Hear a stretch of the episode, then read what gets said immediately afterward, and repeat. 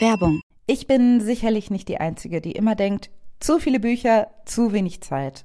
Im Frühjahr sind schon wieder so tolle Titel erschienen, aber ich bin zu viel unterwegs, dass ich sie alle lesen kann. Weshalb ich Bookbeat so liebe. Denn mit Bookbeat kannst du dir Bücher einfach anhören. Du hast Zugang zu über 900.000 Büchern und die kannst du ganz einfach streamen. Ich habe gerade das Buch Weiße Wolken von Jan de Sek zu Ende gehört und das ist richtig, richtig schön, kann ich sehr empfehlen. Und als nächstes steht Isa von Miriam Mann an. Da freue ich mich auch sehr drauf. Vielleicht mache nur ich das, aber ich lese und höre Bücher auch gerne gleichzeitig, so dass ich auch mal aufblicken kann und nicht danach 100 Jahre die Zeile wiederfinden muss. Und mit Bookbeat geht es nämlich super, weil man die Abspielgeschwindigkeit anpassen kann. Und die erhöhe ich einfach, wenn ich lese und dann, wenn ich rausgehe und einen Spaziergang mache, dann mache ich sie wieder langsamer. Bookbeat gibt es für Studierende schon ab 4,99 im Monat, was ich ziemlich cool finde. Aber vor allen Dingen haben wir jetzt den Hookup für euch, denn mit uns kannst du Bookbeat mit dem Promocode Feuer zwei Monate kostenlos testen. Alles, was ihr machen müsst, ist auf www.bookbeat.de slash Feuer zu gehen und euch da die App zu holen. Die Infos findet ihr aber auch wie immer in den Show Notes.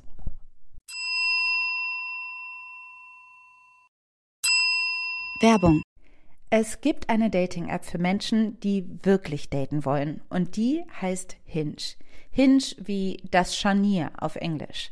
Das Element, das es braucht, damit zwei Dinge zusammenkommen können. Schön, oder? Hinge ist die Dating-App, die entwickelt ist, um gelöscht zu werden. Denn die Profile bei Hinge bieten mehr als ein paar Bilder und Infos zur Körpergröße. Auf Hinge gibst du an, mit welcher Absicht du datest, sodass keine Missverständnisse entstehen. Und das Coolste ist, Hinge hat Prompts, also Fragen, deren Antwort direkt darauf schließen lassen, ob ihr die gleichen Interessen, aber vor allem den gleichen Humor teilt. Und Hinge möchte Dating wirklich für alle zu einem schönen Erlebnis machen, weshalb Hinge zusammen mit der LGBT-Organisation GLAD Prompts für die LGBTQ-Plus-Community entwickelt hat. So findest du schnell deine Community und siehst, mit wem du Gemeinsamkeiten teilst. Zum Beispiel kannst du beschreiben, was Gender Euphoria für dich bedeutet oder wo deine Chosen Family unschlagbar ist. Hinge bringt dich mit den richtigen Leuten zusammen. Also probiert jetzt Hinge aus, nutzt die Prompts. Alle weiteren Infos findest du in den Show Notes. Hallo, hier ist Alice, eine Hälfte von Feuer und Brot. Die andere Hälfte, das habt ihr vielleicht schon mitbekommen, wenn ihr Maxi auf Instagram folgt oder wenn ihr regelmäßig unsere Folgen hört, dann könnt ihr es euch auch erschließen, ist Mutter geworden vor kurzem. Und deshalb hat sie natürlich jetzt erstmal keine Zeit. Aber wir wollten trotzdem keine Pause machen, weil wir auch noch eine Folge im Petto haben. Und die passt, finde ich, perfekt zum Sommer, weil sie nämlich im letzten Sommer auf einem Festival aufgenommen wurde, in Lüneburg auf dem Lunatic Festival. Wir haben nämlich im letzten Jahr öfter ein Live-Programm gespielt. Da ging es um Traumfrauen im Film. Es war quasi unser Gegenstück zu unserem letzten Live-Programm über Nerds und Nice Guys. Wir haben aber dieses Live-Programm noch nicht in unseren Feed gepackt und wir dachten, das ist doch jetzt mal die perfekte Gelegenheit, um das zu machen, damit ihr Maxis Stimme noch einmal hören könnt und damit alle, die uns nicht live gesehen haben, auch in diesen Genuss kommen, unsere Gedanken zu Traumfrauen im Film zu hören. Ähm, dadurch, dass es eine Live-Veranstaltung ist, hatten wir auch eine kleine Slideshow dabei. Das heißt, manchmal beziehen wir uns auf Fotos, die das Publikum sieht, die wir aber auch beschreiben. Also nicht wundern. Ja, ich wünsche euch sehr viel Spaß beim Hören und genießt diese Sommerfolge und den Sommer generell. Hier sind Maxi und ich live in Lüneburg vom Lunatic Festival. Wir freuen uns sehr, sehr, sehr hier zu sein. Ähm, zu unserem Live-Podcast. Yes, für diejenigen. Wow, die Show ist so gut. Danke.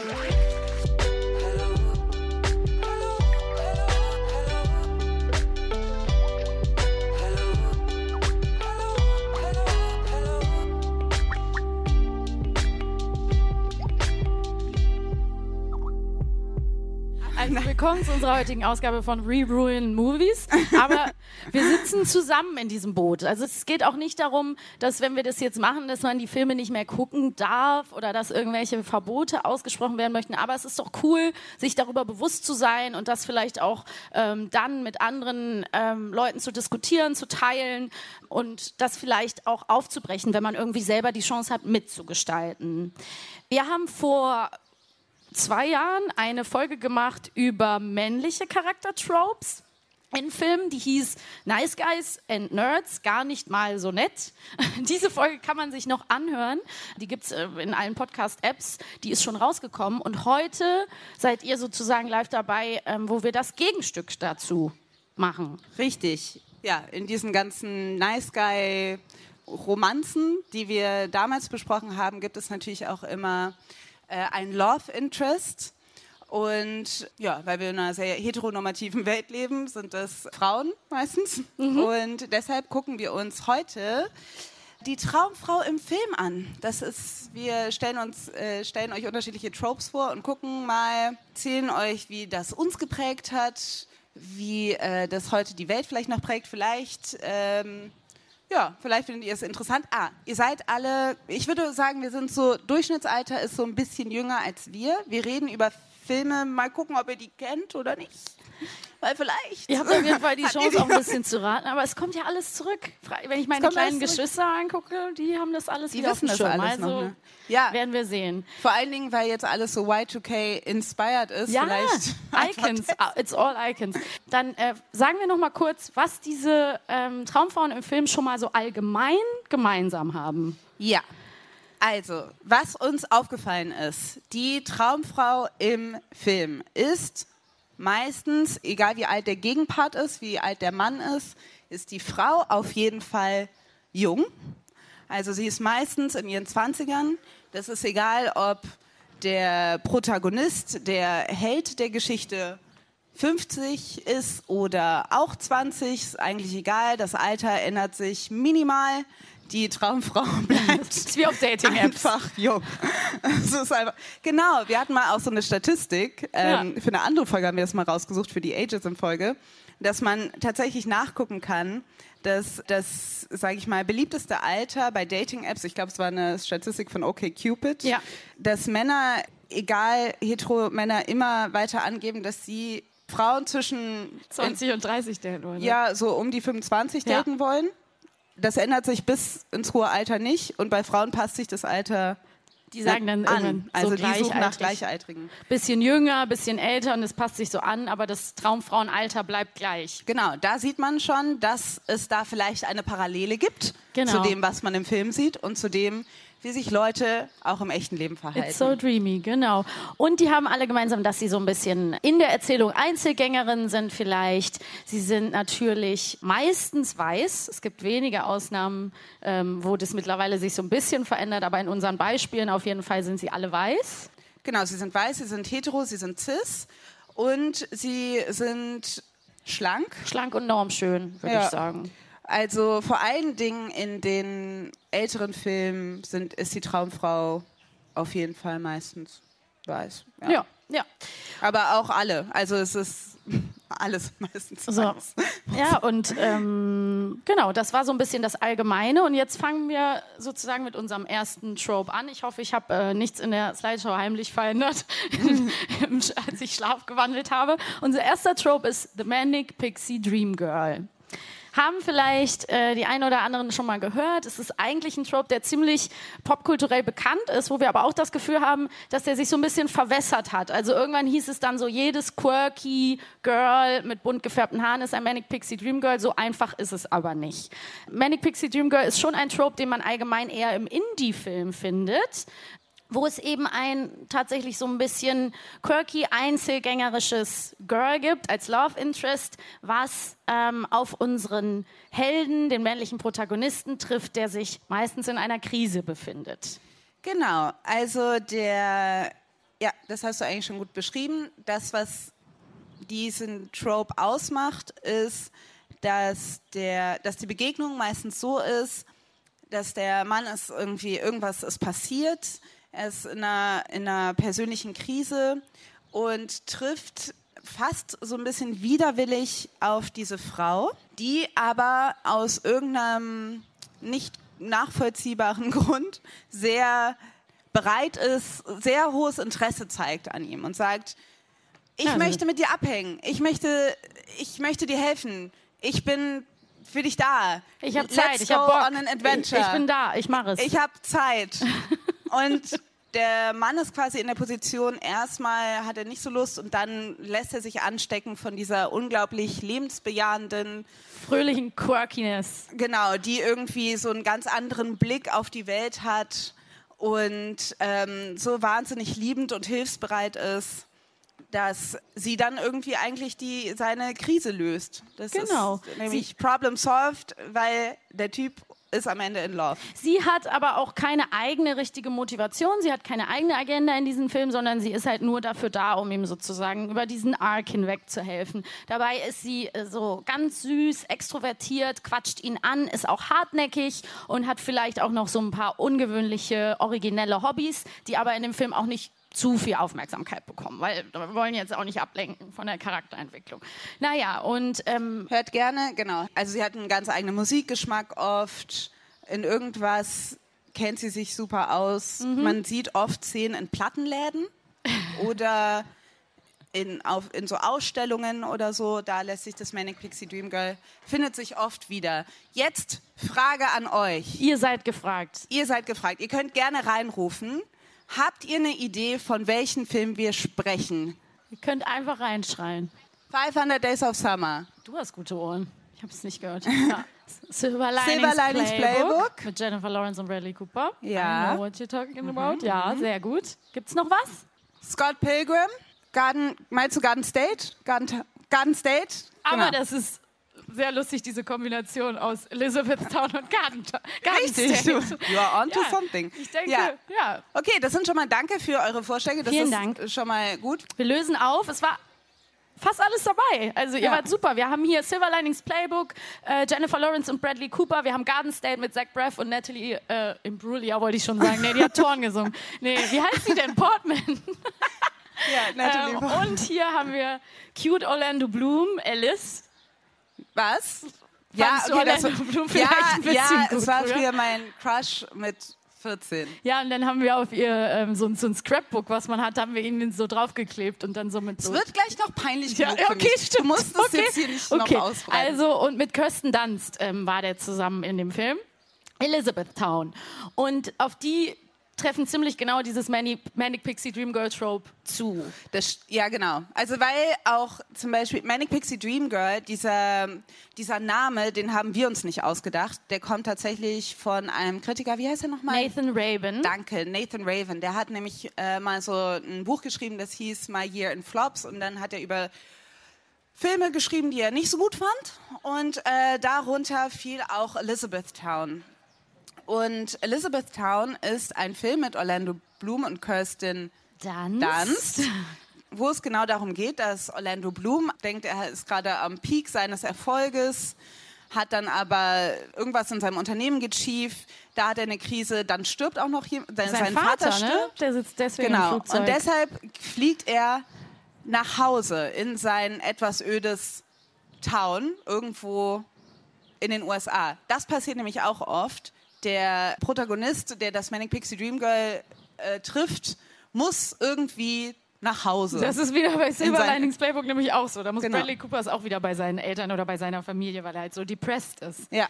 Ja. Und dann trifft er die äh, Flugbegleiterin, gespielt von Kirsten Dunst, in einem Flugzeug, wo er alleine sitzt. Und deshalb hat sie auch sehr realistisch. Dann hat sie äh, auch genug Zeit, sich neben ihn zu setzen und ihm einfach mal und dann kann einfach mal die ganzen Probleme von ihm anzuhören. Also Orlando Bloom geht aus diesem Flugzeug raus, aber sie denkt, okay, es ist jetzt meine Aufgabe, diesem Menschen zu helfen. Und was sie macht, ist, sie telefoniert die ganze Nacht mit ihm, Nächte. Nächte. Dann macht sie noch am Ende, Sie hat sie ihm eine. Landkarte gemacht. Also sie schickt ihn quasi auf eine Reise. Sie sagt, hier, ich habe dir eine Landkarte von den USA gemacht. Ich habe dir eine CD aufgenommen mit einem Soundtrack und unterschiedlichen Dingen, die du machen sollst, wenn du an diese und diese Orte kommst, um über deinen Vater hinwegzukommen. Hier und hier sollst du, also leitet ihn extrem an. Wer hat Zeit dafür? Das sind auch vor allen Dingen Dinge, die sie innerhalb von so zwei Wochen wahrscheinlich machen muss. Und dann sagt sie, ja, und dann am Ende dieser Reise wirst du über dein, wirst du irgendwie dein, den Tod deines Vaters verarbeitet haben, dann werde ich auf dich warten auf diesem Marktplatz. Ich werde eine rote Mütze anhaben.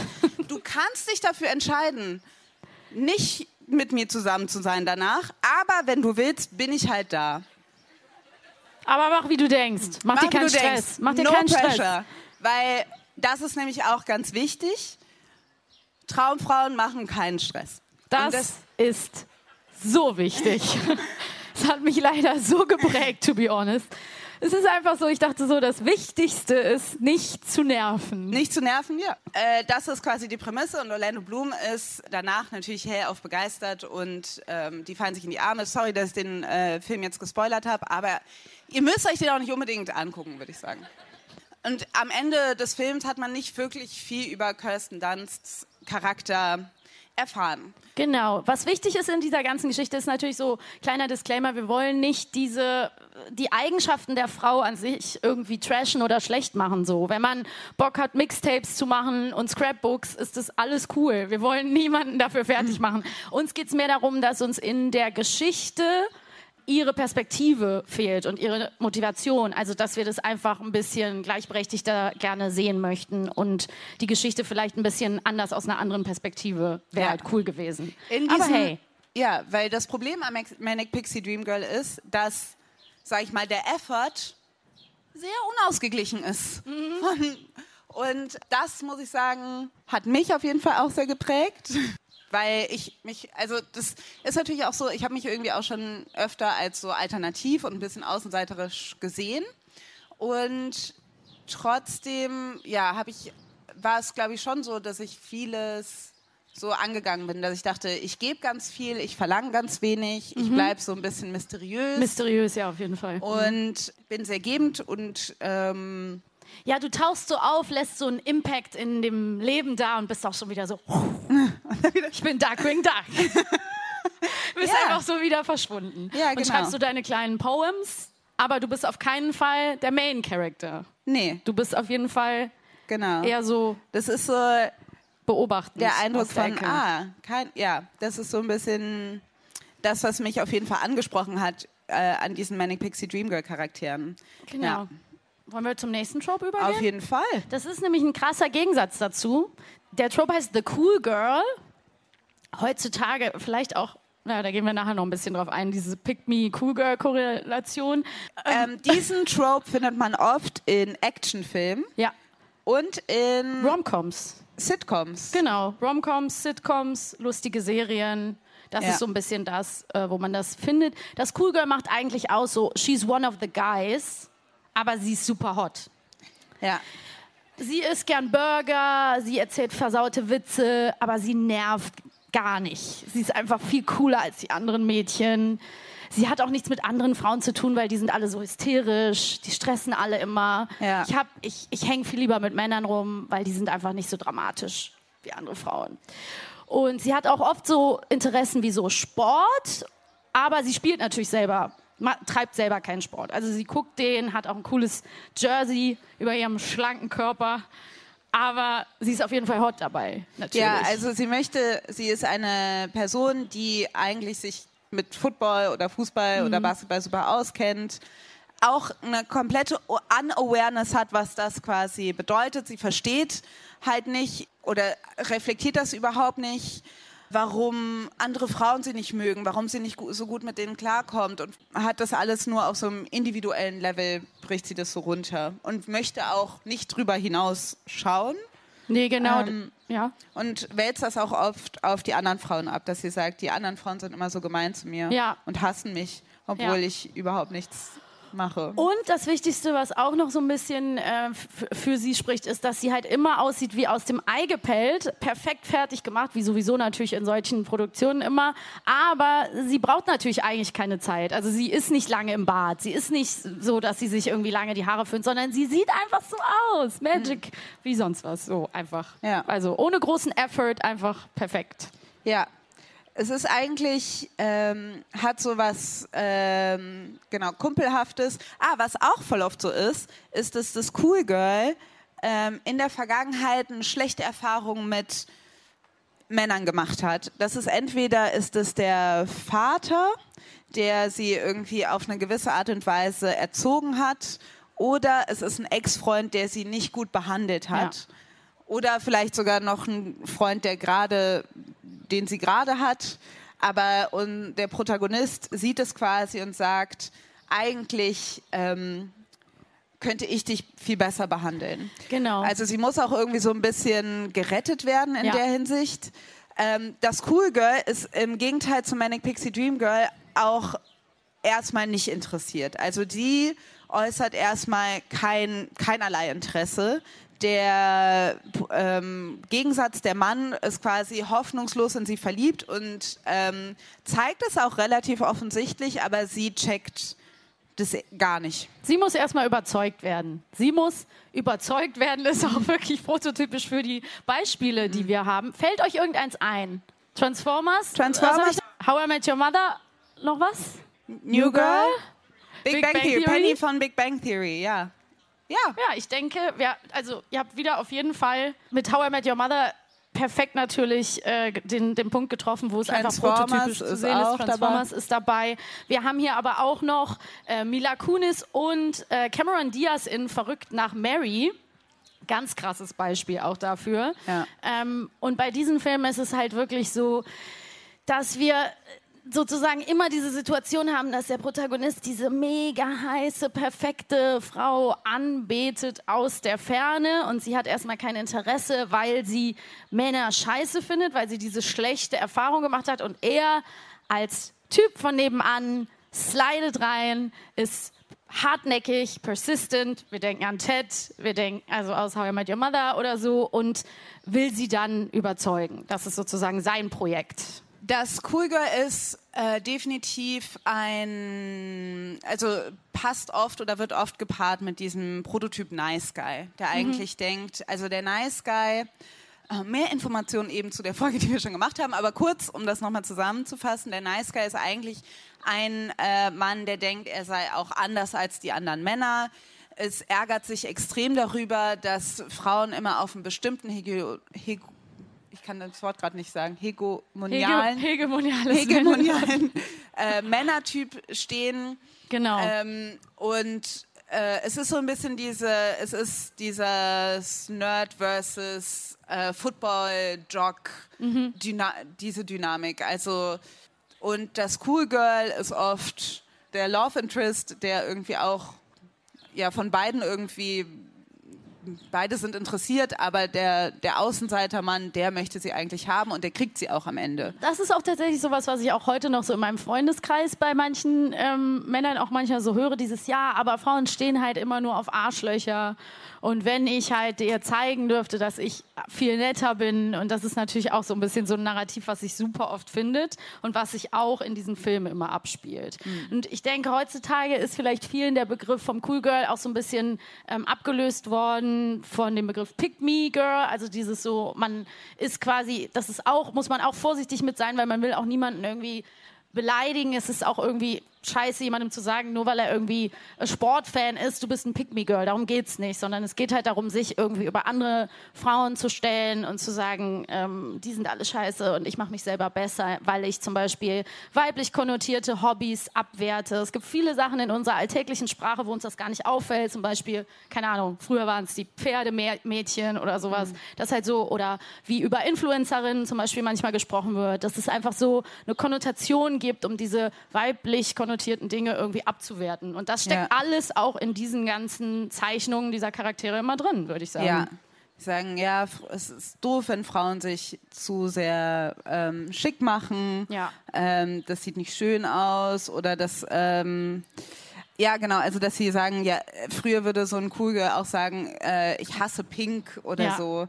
Oder äh, ich habe früher nie mit Barbies gespielt. Also alles, was weiblich konnotiert ist, lehnt sie quasi ab. Und da muss man ja auch sagen, auch hier ist es natürlich so, dass es ein Charakter-Range gibt. Es gibt natürlich Frauen, die sich mehr interessieren für männlich konnotierte ja, Hobbys, ich, Interessen, Hobbys, Interessen die oft ähm, dieses Erlebnis haben, ausgeschlossen zu werden und daraus sich vielleicht was entwickelt, eine Dynamik, wo sie äh, öfter mit äh, männlichen Personen abhängen und dann gibt es so eine Vorlage, in dieses misogyne Narrativ zu steppen. Genau. Und das macht quasi so ein bisschen The Cool Girl aus. Aber dadurch, dass wir das halt so oft sehen, ist es halt etwas, was Frauen oft also es führt halt oft zu Selbsthass. Genau.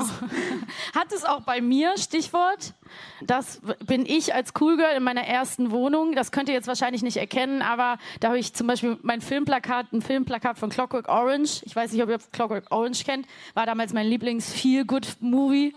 Habe ich natürlich immer gerne geguckt, habe ich nicht aufgehangen, weil Stanley Kubrick vielleicht cool war. Nee, habe ich wirklich super gerne geguckt. Hat mich einfach froh gemacht, alleine mit 18 in meiner ersten Wohnung.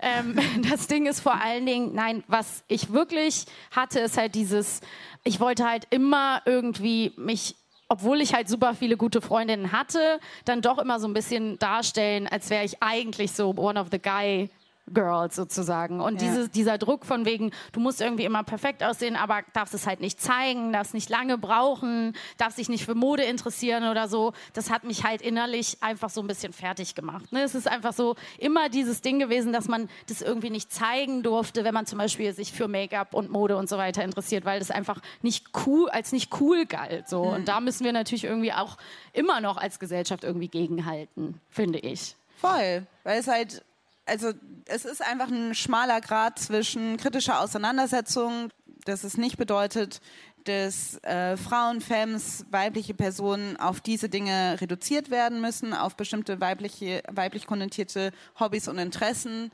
Ähm, das ist, glaube ich, sowas, was in vielen oder vergangenen feministischen Bewegungen oft so war. Also so ein bisschen auch dieses Motto dieses Vereins Pink Stinks, also ja. so, äh, du musst nicht so sein.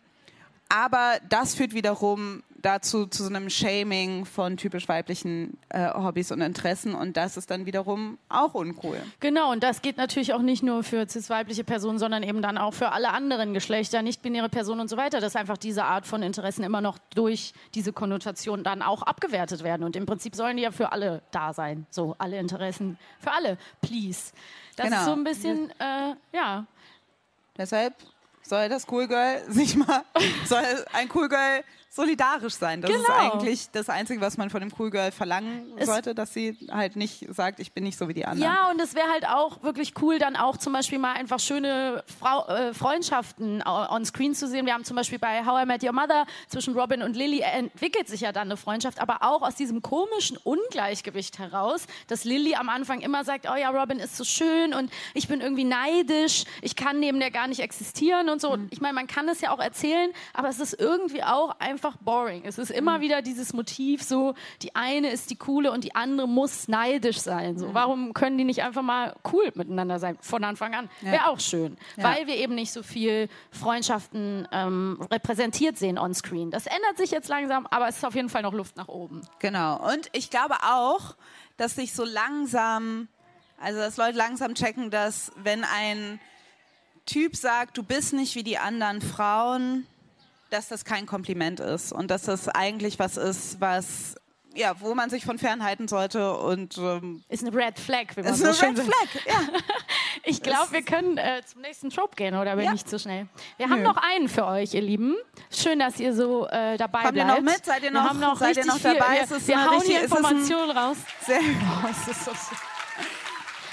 Danke. Ich weine gleich. Es ist heiß, ihr aber ihr sitzt auch alle einfach in der Sonne. Ich hoffe, ihr habt alle Lichtschutzfaktor drauf, Freunde. Ja. Das ist sehr, sehr wichtig. Ihr seid noch jung, aber die Sonne ist gnadenlos. Lasst es euch gesagt sein. Okay, ähm, zurück, weg von Skincare zu Born Sexy Yesterday, unserem nächsten Trope. Das ähm, ist so ein Trope, der kommt halt vor allen Dingen in Science Fiction vor. Oder auch mittlerweile auch mehr in so Marvel-Filmen mhm. oder DC-Comics, also so Superheldinnen-Filmen. Ähm, also irgendwas Fantastisches sozusagen. Genau. Weil das Ding ist, dass dieser Trope das, was diesen Trope ausmacht, ist, dass dieser Trope kein Mensch ist. Es ist nicht keine humane menschliche Frau, sondern es ist entweder eine Art Fabelwesen, eine KI, eine künstliche Intelligenz, ein Roboter, auf jeden Fall ein Wesen. Ein Alien. Ein Alien zum Beispiel. Ein Wesen, was aus einer anderen Welt in die unsere kommt. Und da trotz der besonderen Fähigkeiten, die Born Sexy Yesterday trägt, in sich hat, ähm, da natürlich nichts weiß. Also naiv ist wie ein Kind, deswegen auch Born Sexy Yesterday. Aber wir haben, wir hören es schon im Namen, natürlich ist sie super hot. Das ist das wiederkehrende Ding. In das ist Tropes. ganz wichtig. Das ist Gesetz. Sie ist auch auf eine Art und Weise komplett hilflos, weil sie sich eben in der menschlichen Welt nicht auskennt. Aber sie hat auch irgendwelche Superpowers und ist entweder extrem stark, meistens kann sie sehr gut kämpfen. Oder kann sich, hat ein sehr gutes fotografisches Gedächtnis, kann Informationen extrem schnell aufnehmen oder was weiß ich. Also irgendwas macht sie auch sehr unabhängig, aber gleichzeitig, wenn man sie quasi alleine losschicken würde in die Welt, das würde auch nicht funktionieren, Nee. weil sie dann nicht versteht, was eine Ampel macht oder so. Nicht, weil Also- sie mal ein Sandwich essen soll, weil sie halt wie ein Kind ist auf dieser Welt. Was interessant ist, weil es natürlich den männlichen Protagonisten automatisch zum alleswissenden Experten macht. Also er ist ja auf einmal Expert on a Daily Life. Also er ist so, ich kann dir zeigen, was eine Ampel macht. Ja. Ich kann dir erklären, wie man ein Sandwich isst. Hallo, so geht das. Hier, beiß einfach mal rein, trau dich. Und dadurch ist natürlich auch ein gewisses Machtgefälle oder zumindest ein Statusunterschied schon mal gesetzt, dass trotz ihrer krassen Hotness und ihrer Fähigkeit vielleicht zu kämpfen oder ihrem besonderen Wissen, ist er natürlich in diesem Alltagswissen ihr überlegen. Und ganz wichtig, was natürlich auch damit kommt, dass sie kein menschliches Wesen ist oder irgendwie nicht in dieser Welt zu Hause, sie ist noch Jungfrau. Ja, natürlich hat sie noch nie einen Mann, einen, Men einen menschlichen Mann ähm, menschlichen Mann. gedatet gesehen und deshalb ist da auch immer so eine gewisse Unschuld auch im ja, sexuellen Sinne. Sie Genau. ist, sie, da ist sie auch unerfahren, das heißt, sie ist auf eine Art und Weise bei ihrer ganzen Stärke nicht einschüchternd oder ja, der Mann hat ihr auf jeden Fall was voraus und das sieht man auch ähm, bei den Männern, mit denen sie gepaart wird, ähm, weil das sind oft Männer, die eigentlich das sind so oft Typen, die haben eigentlich schon aufgegeben, die sind, die interessieren sich nicht mehr so für, die sind so Einzelgänger, die interessieren sich nicht mehr so für Frauen. Das sind Lonesome machen Riders. So, ja, Lonesome Riders, die machen ihr eigenes Ding, sind auch so ein bisschen grumpy oft Mhm. und auch oft schnell ein bisschen genervt. Aber Ja. diese bezaubernde, naive Art Dieser von Born. Sexy Yesterday bricht sie wieder so ein bisschen auf und dann kriegen sie doch wiederum Lust am Leben und sind auf jeden Fall auch hoffnungslos verliebt. Hin und weg. Ja. Ihr ahnt es schon. Euer Einsatz. Fällt euch was ein? Wonder Woman, fünftes Element, Ex Machina, was habe ich noch gehört? Blade Runner, Blade Runner, Avatar, Eleven of Stranger Things. Things, was war da noch? Eleven, okay. Ja, super, Das also- klingt alles sehr gut. Wir haben ein Ihr seid- Hauptbeispiel. ja, ihr seid super. Ihr seid super. Ratet die alle einfach. Ähm, unser Hauptbeispiel ist tatsächlich Lilo aus dem fünften Element, weil nach ihr wurde dieser Trope auch benannt, glaube ich. Der ist von Jonathan McIntosh, der macht auch super popkulturelle Analysen auf YouTube. Ähm, kann man sich mal angucken. Und sie ist einfach das Paradebeispiel. Gepaart mit Bruce Willis im Film Das fünfte Element. Alice, wie fandst du diesen Film denn? Ich habe den Film so geliebt. Das war einfach, also okay, vielleicht manche Leute, weil der ist schon echt alt, ne? Ja, der, der ist ist irgendwie alt. von, der ist irgendwie, ich würde Ende jetzt mal 90er? sagen, Ende 90er, Ja. 96, 98. Ja. Also vielleicht sind manche von euch da noch gar nicht geboren. Oder, also ich weiß nicht, ob ihr den alle gesehen habt, aber der lief, als wir jung waren, lief der in immer auf Immer auf Pro 7 ProSieben. lief der andauernd. Und ich, ist auch fand den großartig, diesen Film. Hat mir sehr viel Spaß gemacht. Aber wenn man sich jetzt nochmal überlegt, was passiert da eigentlich? Da kommt ein Wesen in eine, auf die Erde. Die Erde ist aber, es ist die Erde in der Zukunft. Ja. Es gibt fliegende Autos. Es ist so eine Megacity. Äh, alles ist sehr fantastisch und äh, man kann auch zwischen Planeten hin und her reisen. Ja. Aber das fünfte Element kommt auf die Erde, weil alle 5000 Jahre ähm, passiert immer irgendwie was. Die, ein Megakomet bedroht die Erde. Es ist eine ganz evil Force und dann muss das fünfte Element kommen und das dann irgendwie mit anderen Elementen verbunden werden, damit das unterlassen wird. aber das fünfte Element kommt halt quasi in so einer Art, also es ist irgendwie wie so ein Reagenzglas und muss erstmal in so ein, von irgendwelchen WissenschaftlerInnen ja in so eine Tube. In so einer Röhre liegt In die so drin, Röhre, wo die so genau. reingucken. Und dann stehen so die ganzen weißkittligen Wissenschaftler so darum und sie liegt so nackt in dieser Sie Röhre. muss erstmal dekodiert werden, genau. Die wird dann erstmal so zusammengesetzt. Erstmal, man sieht, wie die so, wie diese Maschine die baut. Ja. Und daraus, wenn die, als die Maschine fertig ist, der Nebel lichtet sich und da liegt auf einmal eben ähm, Mila, wie heißt sie nochmal? Jovovic? Mila Djokovic als äh, nackt da und die äh, wissen, all, alle männlichen Wissenschaftler sagen, wow, Sie ist perfekt. sie ist perfekt. Und weil das natürlich, ähm, weil sie natürlich was zum Anziehen braucht, ist es auch, dass die Maschine ihr so ein ganz cooles Bandage-Outfit zur Verfügung stellt und ihr erstmal so geile, einfach nur so, so ein paar. Laschen drüber wirft. Das ist ein Weltrettungsoutfit, seien wir mal ehrlich. Ja, also sehr convenient, weil dann sind sie so, oh mein Gott, sie ist ja nackt, sie braucht was zum Anziehen. Sie braucht einen Verband. Sie braucht einen Verband. Okay, kein Problem, Outfit ist gesichert. Und dann wacht sie auf und ist natürlich in heller Panik, ähm, spricht eine Sprache, die diese Wissenschaftler nicht verstehen und, ähm, und klopft dagegen diese Scheibe, bricht aus, rennt aus diesem Labor, springt aus dem Fenster. Aber weil das halt eine Megacity ist, mit, sie springt halt quasi aus einem, aus einem, äh, hier, wie heißt es? Vom Hochhaus. Und fliegt in ein, und kracht in das Dach von äh, Bruce Willis, der Taxifahrer ist, ähm, der vielleicht zwei Minuten braucht, bis er unsterblich in sie verliebt ist, weil sie ihn auf einer Sprache, die er nicht versteht, an irgendwie begreiflich macht, dass sie Hilfe braucht. Und dann denkt er, du bist ja niedlich und siehst super aus, natürlich helfe ich dir. Und dann beginnt schon die erste Fluchtaktion.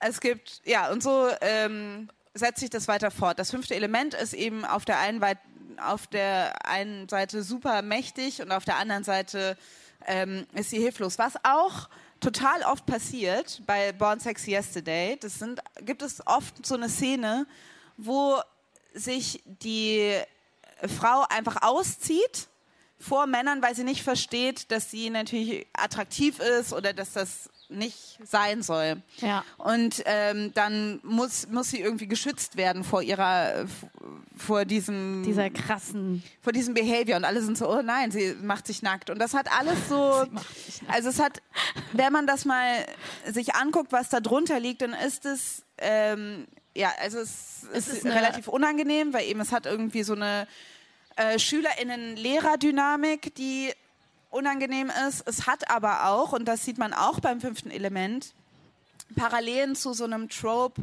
der auch so eine koloniale Fantasie äh, ja auch widerspiegelt. Ein gute ähm, Avatar wurde genannt, das ist quasi so auch so eine gute Schnittstelle. Also diese Art von, da ist ähm, also so ein bisschen so ein Pocahontas-Vibe, da ist eine ähm, da ist eine Frau aus einer anderen Welt, sie spricht eine andere Sprache und sie kann es nicht verstehen und wir müssen und ich zeige ihr jetzt die, die neue Welt sozusagen. Also das ist oft, das sieht man oft in so, äh, sag ich mal, Colonizer-Romanzen. ähm, es ist leider ein Genre, aber, aber äh, das gibt es. Aber da sieht man, da ist es ist quasi das Gleiche, nur auf so einer Fantasy-Welt äh, transportiert. Also auch da diese Machtdynamiken, die Ja. immer nicht so schön sind. Ja, und du hast jetzt zwei Sachen angesprochen. Einmal diese Lehrer-Schülerinnen-Dynamik, einmal diese Fetischisierung, ähm, Ex Exotisierung und diese, das sind ja auch einfach Dynamiken, die sich immer wieder leider so in so Porno-Genres wiederfinden. Also einfach was, was sich immer wieder durch diese unterschiedlichen Machtdynamiken in so ähm, allen möglichen Bereichen wiederfindet. Und es hat halt einfach natürlich auch was Ekliges. Wenn man sich auch noch mal zurück äh, zum fünften Element bewegt und sich überlegt, so, ähm, dass einfach Bruce Willis und Lilu, das fünfte Element, die haben dann am Ende Sex in dieser Röhre. Die Ja, sind einfach müssen- in de, da, wo sie entstanden ist.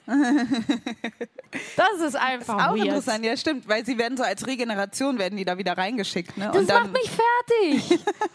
Ich meine, der Film sieht geil aus, aber das ist doch, das ist doch ekelhaft. ja, ist irgendwie inappropriate, würde man sagen. Es gibt auch in diesem Film, Fun Fact, einfach keine Frauenrolle, außer ihr.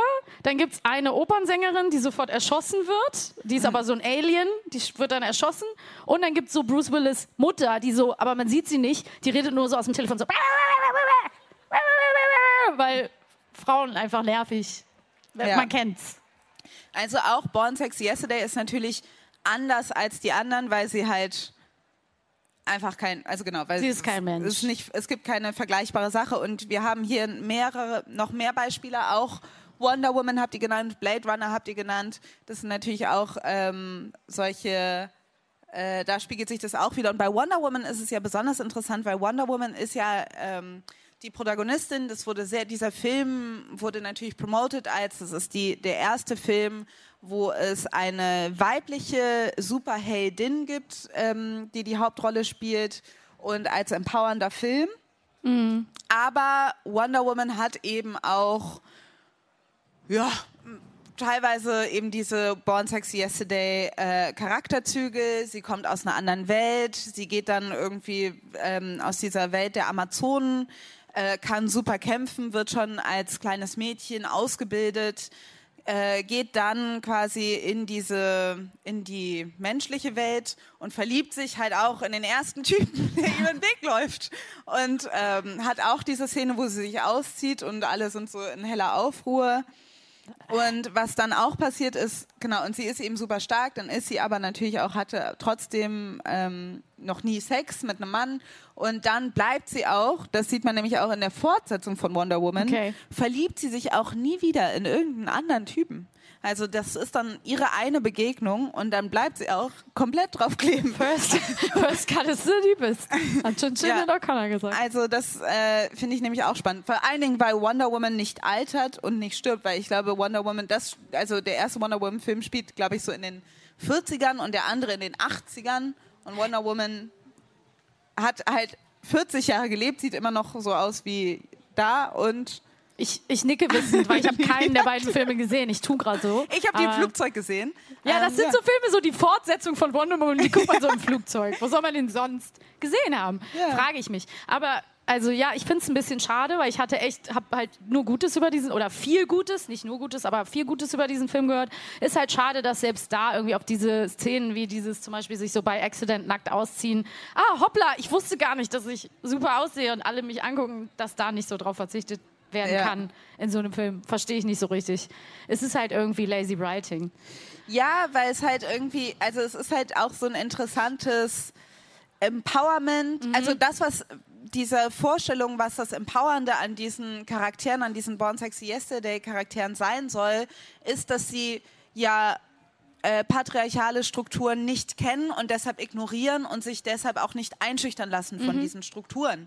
Oder dass ja. sie einfach, ähm, dass sie da einfach äh, gar, dadurch, dass sie gar nicht wissen, äh, was ihre Stellung in der Gesellschaft ist, dass sie da einfach drüber hinwegsehen. Und so ist es ja auch bei Wonder Woman, die nur unter Frauen aufgewachsen ist und deshalb ist sie irgendwie nicht eingeschüchtert. Aber das wiederum also das ist das, was Traumfrauencharaktere oft haben, wird quasi das, das strukturelle Problem ähm, wird quasi so vermittelt, als ob man es individuell auch einfach lösen kann. Also dass man die Botschaft ist, ja, ist doch einfach, scheiß doch einfach drauf. Sei doch einfach stark. Sei doch einfach stark. Sei doch einfach stark und schlau und mach's alleine und dann äh, wirst du schon weit kommen. Ja. Das ist äh, strukturelle Probleme, die man individuell nicht lösen kann. Das ist ein gutes Ding, was so generell auf unsere Zeit anzuwenden ist, wenn ich das mal kurz so und sagen darf. natürlich ist Sci-Fi ist natürlich auch dafür da, dass da irgendwelche Utopien aufgemacht werden Unbedingt. und irgendwelche Fantasies. Ich finde diese Welt der der Kämpferin auch eine toll, also es Mhm. ist eine tolle Idee und es ist auch schön anzusehen, dass man irgendwie merkt, oh, das sind Frauen, die sind nur unter sich und kämpfen die ganze Zeit und Mhm. Klar. da kommen gar keine Männer vor. Dieser Teil von Wonder Woman finde ich irgendwie cool. Mhm. Aber dann wird's halt gerade was die ähm, was die Liebesbeziehung angeht, finde ich relativ enttäuschend, muss man. Finde ich, ist meine Meinung. Das ist nur meine Meinung, darf man doch sagen.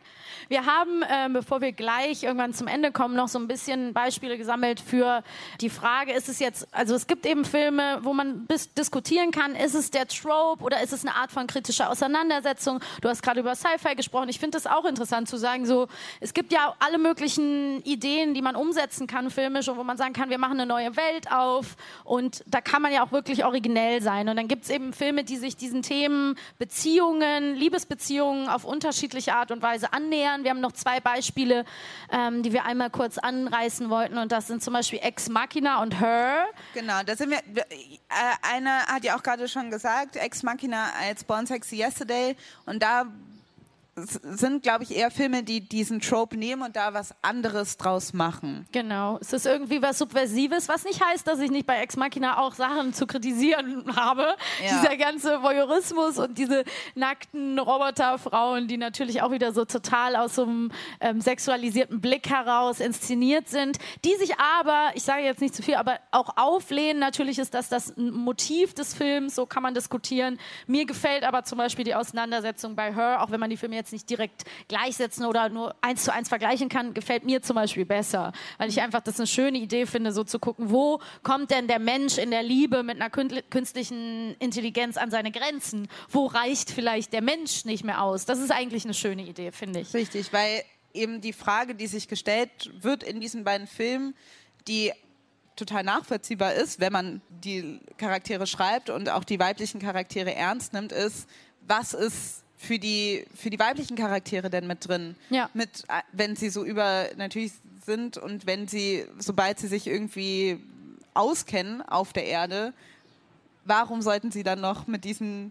ja, was haben die Typen dann noch zu bieten? Und das ist halt auch eine Frage, die sich in diesen Filmen äh, widerspiegelt. Genau, und das fanden wir auch generell, um nochmal ein bisschen auf die anderen Tropes äh, zurückzukommen, als subversive Auseinandersetzung. Hier ist eben 500 Days of Summer als Beispiel äh, genannt worden und das ist eigentlich ein super spannendes Beispiel, wo der Ma Manic Beim, Pixie... Genau, bei Manic Pixie. Genau, wir gehen wieder zurück auf die ersten zwei, gucken uns nochmal kurz an, wo es da eben subversive, kritische Auseinandersetzungen gibt, wo es ein bisschen was anderes ist, weil 500 Days of Summer, die Rolle von Zoe Deschanel, passt eben nicht zu 100 Prozent auf Manic Pixie Dream Dream Girl. Warum tut sie das nicht? Weil sie ein ganz klares, ein ganz klares Motiv hat. Sie macht von Anfang an ganz klar, was sie möchte, nämlich keine feste Beziehung. Und natürlich ist der Film erzählt aus der Perspektive von Joseph Gordon-Levitt's Charakter, der natürlich ähm, auch irgendwo, das kann man natürlich auch irgendwie sehen, wie man möchte. Er, er sagt, Summer ist sozusagen das Arschloch. Man hat das, den Film früher geguckt und gedacht,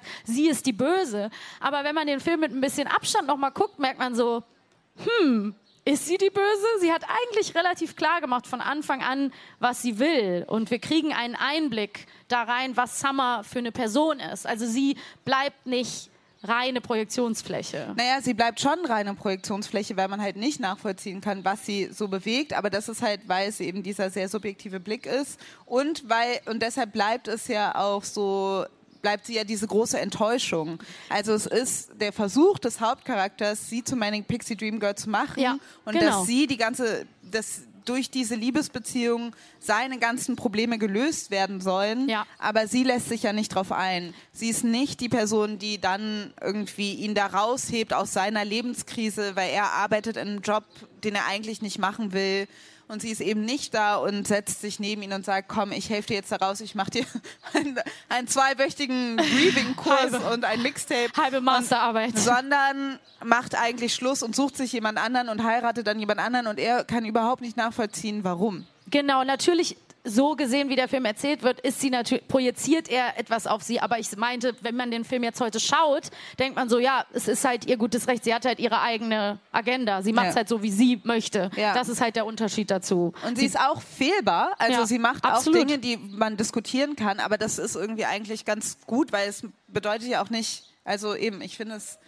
ist, sie ist menschlich eigentlich in ihren Handlungen und ähm, äh, ja, deshalb ist 500 Days of Summer auf jeden Fall äh, Storytelling-mäßig ganz gut gemacht, weil man es einfach unterschiedlich interpretieren kann. Genau, und es macht klar, aus wessen Perspektive es erzählt. Es, ich war auf jeden Fall am Anfang zu jung, um diesen Film so ein bisschen zu verstehen. Was nicht heißt, dass der alles perfekt macht, aber dieser Trope trifft auf jeden Fall nicht zu 100 Prozent äh, zu. Und ähnlich ist es zum Beispiel bei dem Film, äh, wie heißt der nochmal? Vergiss mal nicht oder Eternal Sunshine of a Spotless Mind von Charlie Kaufman. Deutsche, äh, deutsche Synchrontitel, kann ich ein Lied von singen, ähm, sind auf jeden Fall immer äh, sehr gut gewählt. Vergiss mal nicht heißt der Film mit Kate Winslet und äh, Jim Carrey. Und da ist es auch so, dadurch, dass sie so ein, so ein cutes erstes Treffen haben, wo sie ihn anquatscht, ich glaube im Zug oder im Bus und äh, sie sich dann kennenlernen und sie hat halt eben bunt gefärbte Haare. Dadurch wird sie oft so in diese Manic Pixie Dream Girl Schublade geworfen. Sie ist es aber nicht.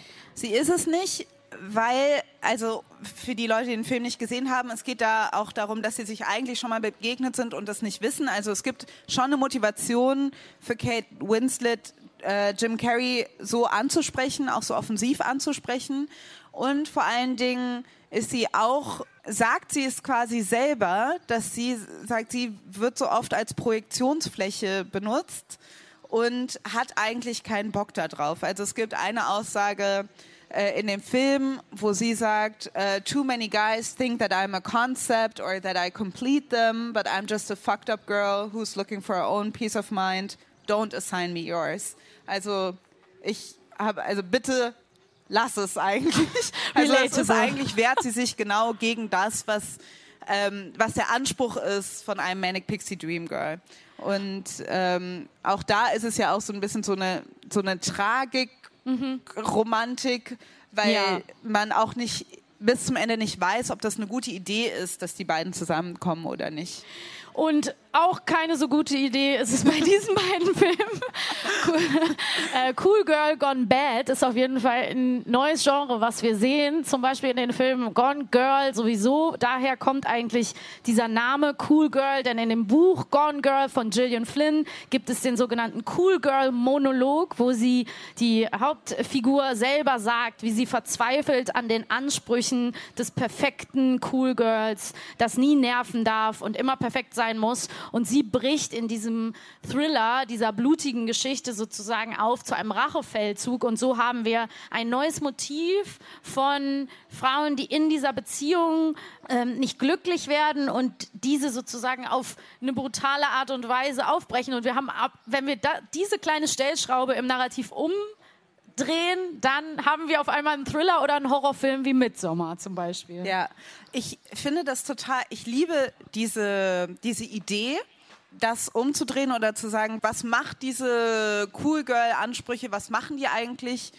mit uns, was sind das? Also es ist natürlich ein emotional getriebener Film, aber auch Midsommar äh, hat genau diese, diese Rachegeschichte, so eine weshalb man auch bei Midsommar, obwohl die Frauen da quasi eigentlich auf jeden Fall die in Anführungsstrichen Bösen sind, ja, hat es irgendwie trotzdem was, dass man sie trotzdem irgendwie feiert auf mhm. eine Art und Weise oder eine Interpretation zumindest zulässt, dass man das irgendwie nachvollziehen kann, dass das was Katharsisches hat sozusagen. Es, hat, es ist eine, eine, letztendlich hat ja der Regisseur von Midsommar auch gesagt, es ist ein Break-up-Movie. Natürlich sind es brutale Metaphern, aber es ist ein, letztendlich ein, Move, ein, Film über eine Trennung.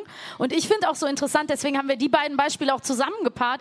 Der männliche Protagonist aus Midsommar mhm. ähm, und Ben Affleck in Gone Girl sind ein und dieselbe Person. Die so sind so gleich. Ja. Die haben beide auch immer so ein graues T-Shirt an und stehen so schlaff in der Gegend rum und können sich irgendwie nicht verhalten, sind irgendwie zu feige, um sich zu trennen, aber unglücklich in ihrer Beziehung. Und daran trifft es natürlich in dieser brutalen Rache-Fantasie, die natürlich dystopisch ist, ganz klar, daran ent, entbricht sozusagen dieser Konflikt. Das liebe ich nämlich auch. Also der Blick zurück auf die männlichen Charaktere, die halt eigentlich so passiv sind und also so und die Frauen mühen sich quasi so ab und der Mann macht einfach, der sitzt, da, also kann irgendwie nichts. Ja, aber ist und, auch in dem Sinne sucht sich dann ja. irgendwie jemand anderen. Das ist halt irgendwie, das finde ich sehr gut beobachtet. Ich glaube, das ist halt auch äh, eine Erfahrung, ja, eine Erfahrung, die wahrscheinlich viele Frauen auch irgendwie nachvollziehen können oder ja. Das ja, das ist eben dieses Gedankenspiel mal weiter ge gespielt, ne? Ja. auf eine, auf eine ähm, krasse dystopische Art und Ja. Weise. Und das interessiert mich auf jeden Fall als Storytelling mehr als diese platt ausgelutschten Tropes, die wir so ein bisschen zum, zum Anfang hatten. So einfach kann man es sagen. Wir haben halt Bock auf neue Ideen, neues Storytelling, ähm, Charaktere jeglicher Geschlechter einfach mal anders betrachtet, anders erzählt, Leute, die die Geschichten anders erzählen. Da haben wir Bock drauf. Ja, es ist auf jeden Fall notwendig, weil diese, es gibt ja so viel mehr Formen von Liebesbeziehungen, von Leuten, die man toll findet, wie diese Beziehungen ähm, zueinander finden, was für welche Personen gut füreinander sind. Ähm, ich möchte auch gar nicht mehr eine also man muss auch nicht unbedingt perfekt sein, sondern ich finde das ja auch gut, wenn äh, quasi Traumfrauen, Traummänner, Traumpersonen Flaws haben. Ja, unbedingt. Aber das äh, fände ich schön, wenn man das öfter sieht. Ich finde auch Horrorfilme oder Thriller als Aufarbeitung, als Reflexion für diese Tropes, die uns quasi so bestimmte Bilder eingebläut haben, auch eine schöne Idee. Also Finde ich eine nette Idee. Hat doch auch Robert Pattinson über Twilight gesagt, wenn man mich in einen anderen, wenn man meinen Charakter Ed Edward ne, in einen anderen Film packen würde, in einem anderen Genre, wäre er halt einfach so der Serienmörder. Es Ja. ist, man muss einfach nur das Genre verändern und dann hat man das quasi schon Ja. in dieser übertriebenen Verhaltungs Verhaltensweise. Ja, das heißt, was wir euch mitgeben wollen, enjoy your romantic movies. Auf jeden Fall. Manchmal braucht man, will man einfach nur sich berieseln lassen. Aber nehmt es vielleicht nicht zu ernst. Guckt euch das nochmal an. Und ähm, ja, zerbrecht nicht an irgendwelchen Erwartungen. cis-hetero-männlich geprägten Vorstellungen über das, was ihr sein sollt oder was liebenswert ist. Genau. Das Besprecht es das. miteinander, teilt es und danke euch fürs Zuhören. Viel Spaß noch mit dem Festival. Es war uns ein Fest. Vielen Dank, ihr seid Vielen ein ganz Dank. tolles Publikum. Vielen, vielen Dank fürs Zuhören. Das war Feuer und Brot. Konzept von Alice Hasters und Maximiliane Hecke. Der Schnitt kommt von Christian Eichler. Und die Intro-Musik von Chris Sommer. Wenn ihr uns unterstützen wollt, dann erzählt euren Freundinnen von uns oder teilt die Folge auf Social Media. Oder ihr hinterlasst uns eine Bewertung in eurer Podcast-App. Wir hoffen, ihr seid auch beim nächsten Mal wieder mit dabei und bis bald. Tschüss! Small details are big surfaces. Tight corners are odd shapes. Flat, rounded, textured, or tall. Whatever your next project, there's a spray paint pattern that's just right. Because Rust new Custom Spray 5 in 1 gives you control with five different spray patterns. So you can tackle nooks, crannies, edges, and curves without worrying about drips, runs, uneven coverage, or anything else. Custom Spray 5 in 1. Only from Rust